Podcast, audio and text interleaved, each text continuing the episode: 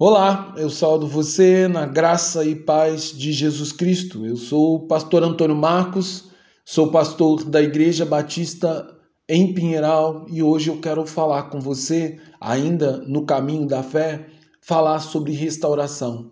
A restauração de um homem chamado Pedro.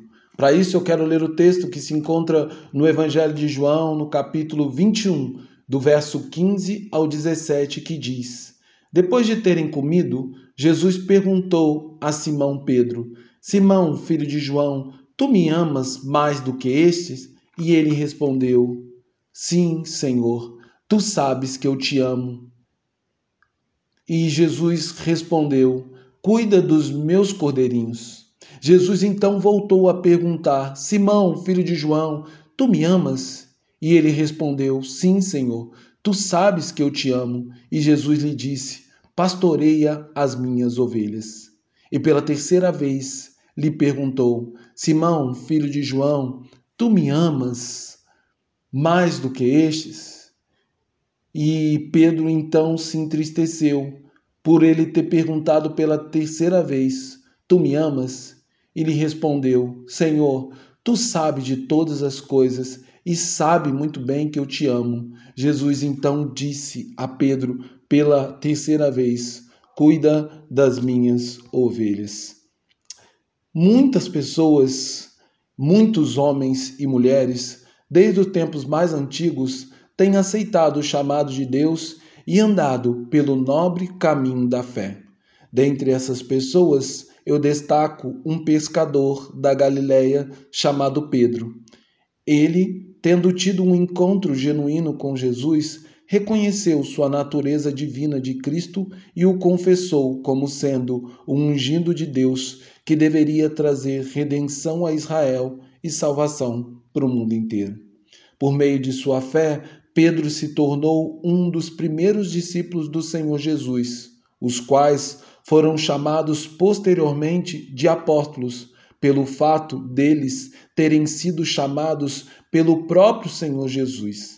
Assim, Pedro se tornou o mais proeminente dos, apóstolos de Jesus, que era conhecido pela intensidade das suas ações e sua disposição em liderar os outros discípulos. Dessa forma, à medida em que o tempo ia passando, Pedro crescia em graça e conhecimento diante do Senhor sendo o companheiro de Jesus para todas as horas, juntamente com os irmãos Tiago e João. Estes formavam o ciclo mais íntimo de amizade de Jesus. Porém, nem tudo são flores no nobre caminho da fé, pois este caminho é, em toda a sua extensão, uma jornada onde cada vez mais somos dependentes do poder de Deus para nos transformar segundo a sua graça e misericórdia. Assim, nossa vitória ou derrota no caminho da fé depende única e exclusivamente do quão humilde nós somos para depender do poder de Deus.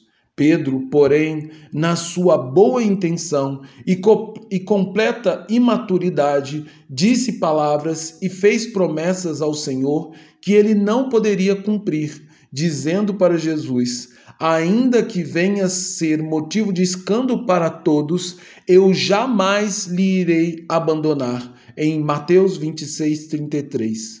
Ao que Jesus disse a Pedro: Antes que o galo cante, três vezes você me negará.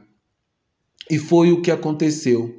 No momento mais difícil do ministério de Jesus, quando todos, absolutamente todos, abandonaram o Senhor, Pedro, o mais corajoso dos discípulos, o grande líder, também negou Jesus e ele negou por três vezes. Esse terrível pecado pesou no coração de Pedro, mesmo depois que Jesus ressuscitou dentre os mortos ao terceiro dia.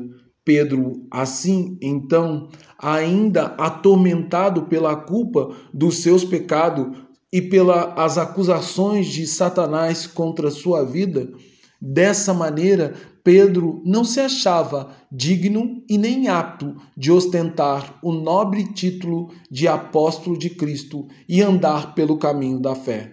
Então, ele abandonou Jerusalém e voltou para a Galiléia, onde exerceu por muito tempo o ofício de pescador.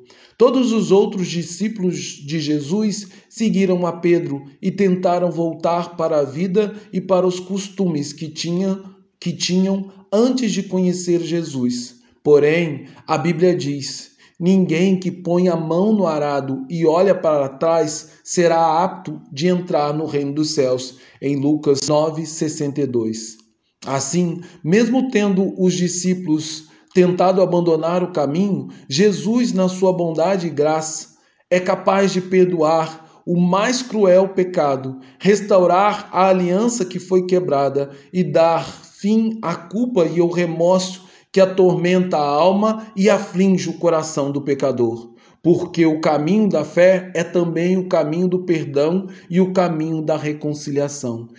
Então, estando junto de Pedro, às margens do mar de Tiberíades, Tendo Jesus já restaurado a fé e a comunhão com os outros discípulos, ele passou a caminhar ao lado de Pedro, como quem caminha ao lado de um amigo querido. Jesus então perguntou por três vezes: Pedro, Simão, filho de João, amas mais do que esses? Ao que Pedro respondeu: Sim, Senhor, tu sabes que eu te amo.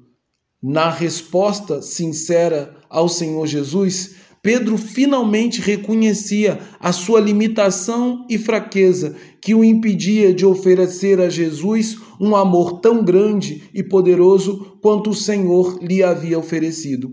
Em cada resposta humilde que Pedro dava à mesma pergunta de Jesus, o Senhor ia restaurando a condição de Pedro como seu servo e ministro do evangelho da salvação, dizendo então, pelo seu pequeno amor, mas baseado no meu grande amor e poder, apacenta, cuida e protege as minhas ovelhas. Assim, nós somos convidados aprender que o caminho da fé não se trata de viver uma vida perfeita e desprovida de qualquer erro ou falha, mas o caminho da fé consiste numa trajetória onde cada experiência com Deus e seu Filho Jesus Cristo, nós somos aperfeiçoados, santificados e perdoados de nosso pecado, a fim de que sejamos libertos de toda a culpa e tristeza causada pelo pecado e as acusações de Satanás. O caminho da fé é o caminho da restauração e da reconciliação